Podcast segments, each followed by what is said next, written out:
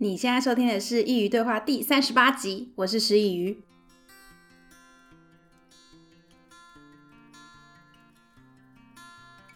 Hello，大家好久不见，你们这阵子都过得好吗？我因为前阵子发生一些事情，导致我非常的低潮，而我在这种状态里做的第一件事呢，就是躲起来，也刚好随之而来的是年假。虽然我的年假不像大家的这么长，但也有四天。所以这几天我都是很认真的把自己用的很舒适。一直以来呢，我都很不想说我这是一个心灵鸡汤的频道，但确实我也都是分享心灵层面相关的事情。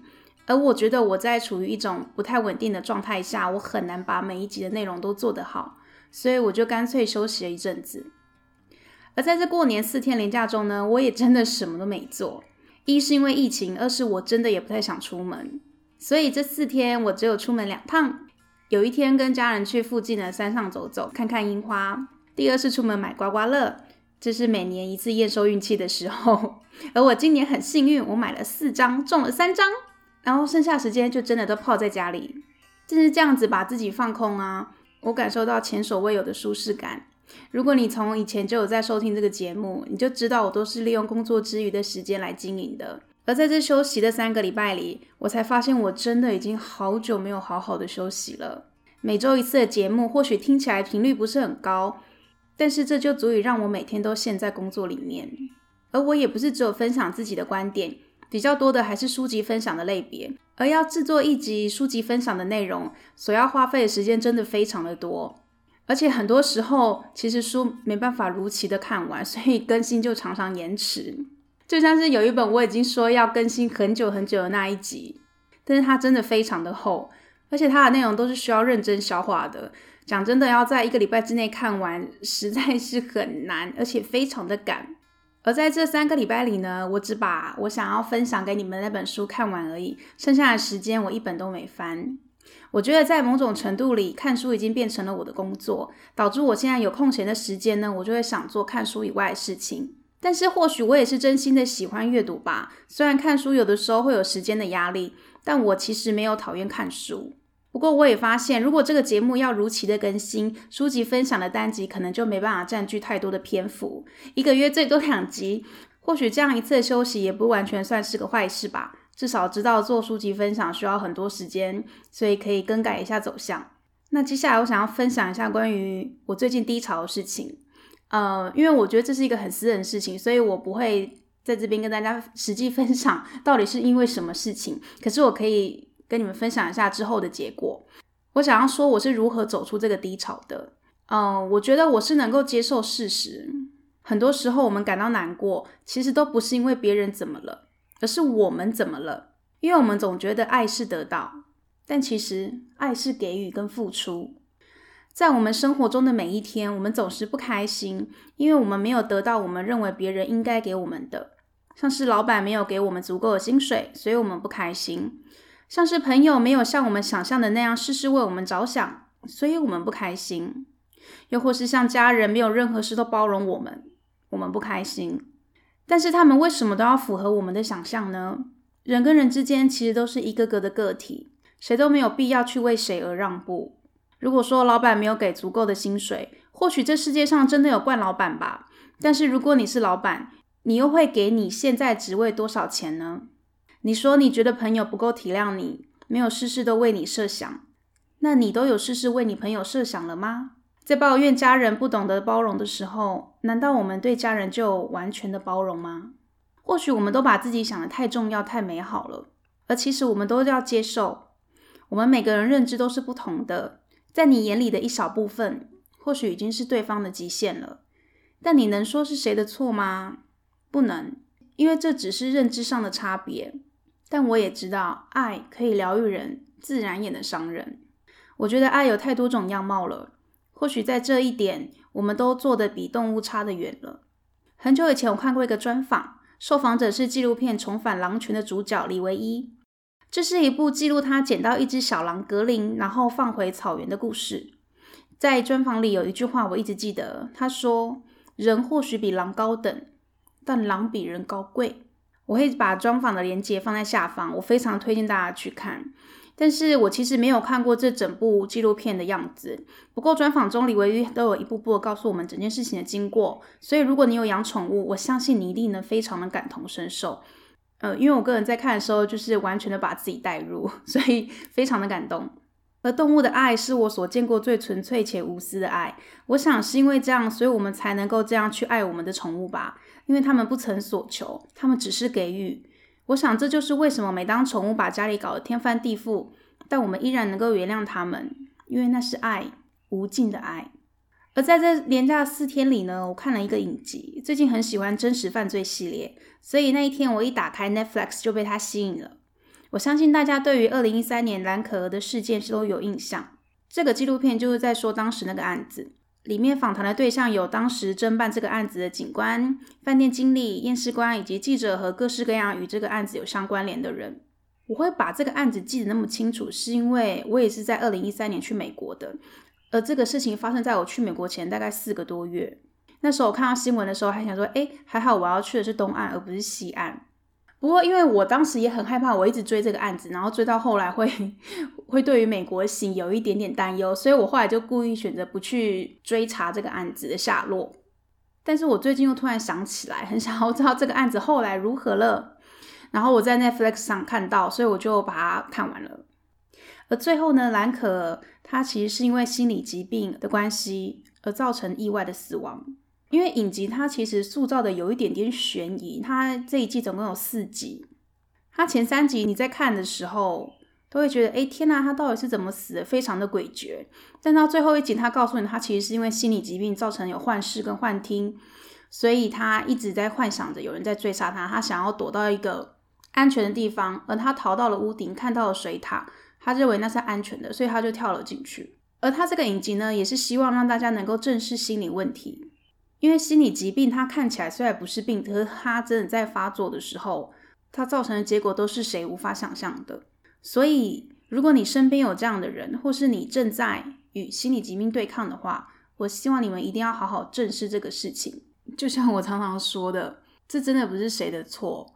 嗯，每个人对于心中的坎怎样定义，真的都不相同。但是如果正在收听的你是对抗心理疾病的那一个的话，我想要跟你说，你或许觉得你现在自己很痛苦，但是其实你身边的人也是，因为你总是会不小心、不经意的把你身上的情绪、脾气都丢在他们身上，而他们呢，也是想要保护你，想要让这个关系维持下去，所以他们也不敢做出太多的反应。因为你的情绪其实在崩溃的边缘，如果他们太用力的话，他们很怕你会做傻事。所以我觉得应该就是大家都要互相为对方着想。如果你是心理健康的话，要体谅一下正在生病的他们，因为他们的世界跟我们想的不太一样。那如果你正在对抗心理疾病的话，我希望你也要知道，这世界上你认为很多对你不好的事情，或许其实没有你想的这么糟。或许你可以停一下，认真的看一下，想一下，是不是这些事情事出必有因？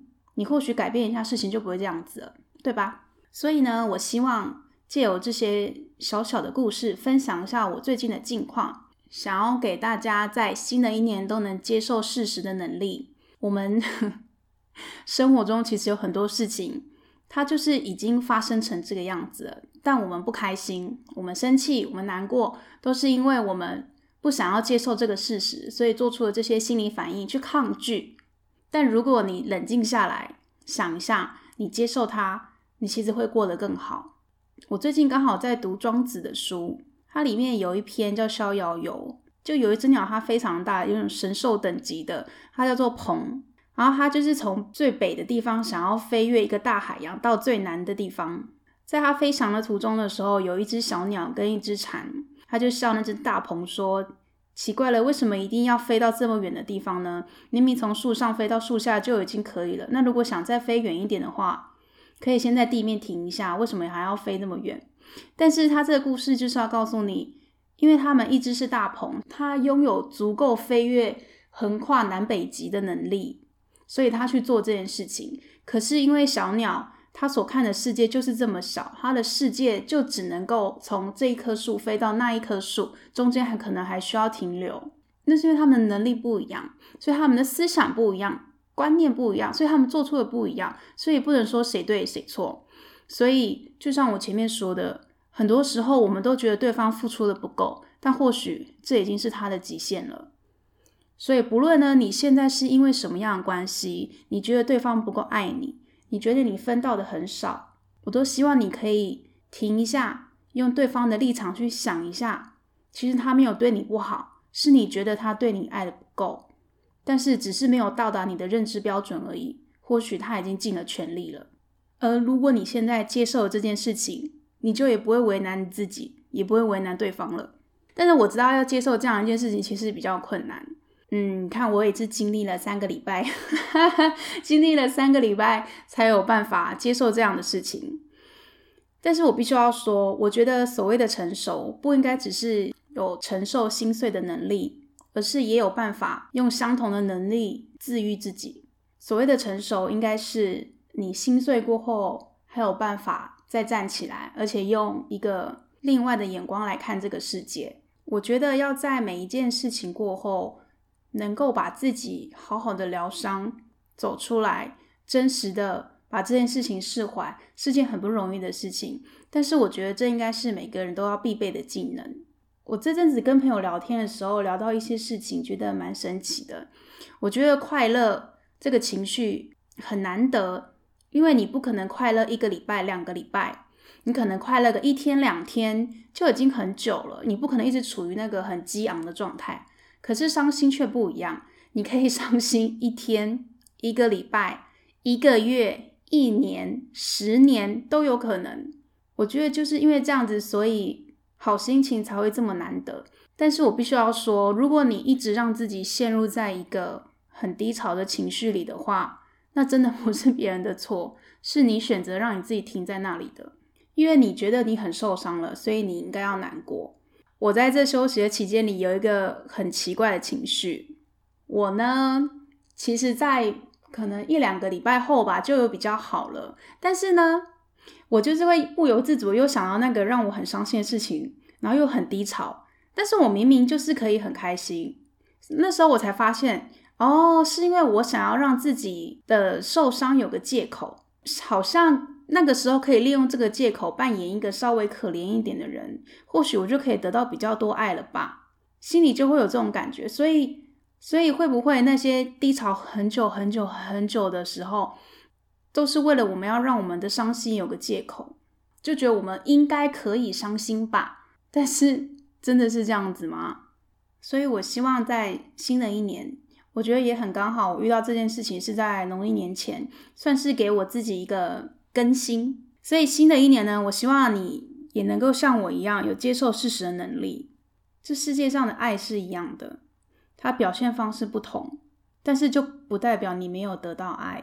不要去计较他所给予的形式，因为这世界上没有十全十美的。或许你得到了你想要的样子，但是或许对方他不认为他给你的那个样子是爱。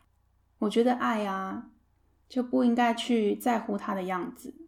你只要接收到了，便告诉自己这就是爱了，这样就好了。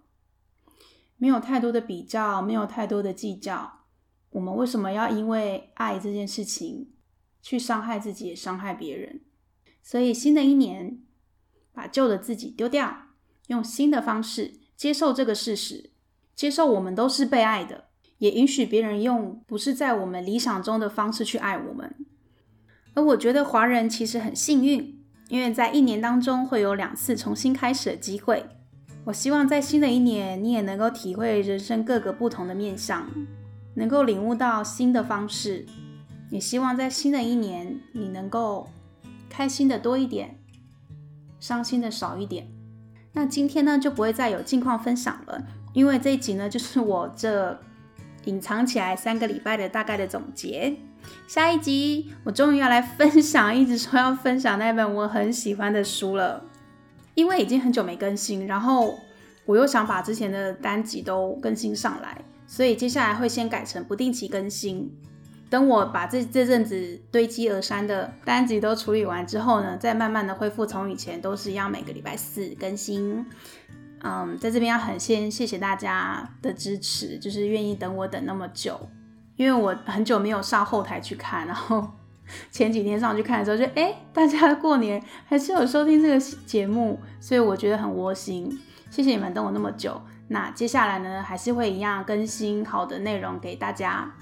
希望我新的一年呢，真的能把自己在这个频道上整理成另外一个层次，希望还可以更完整完善。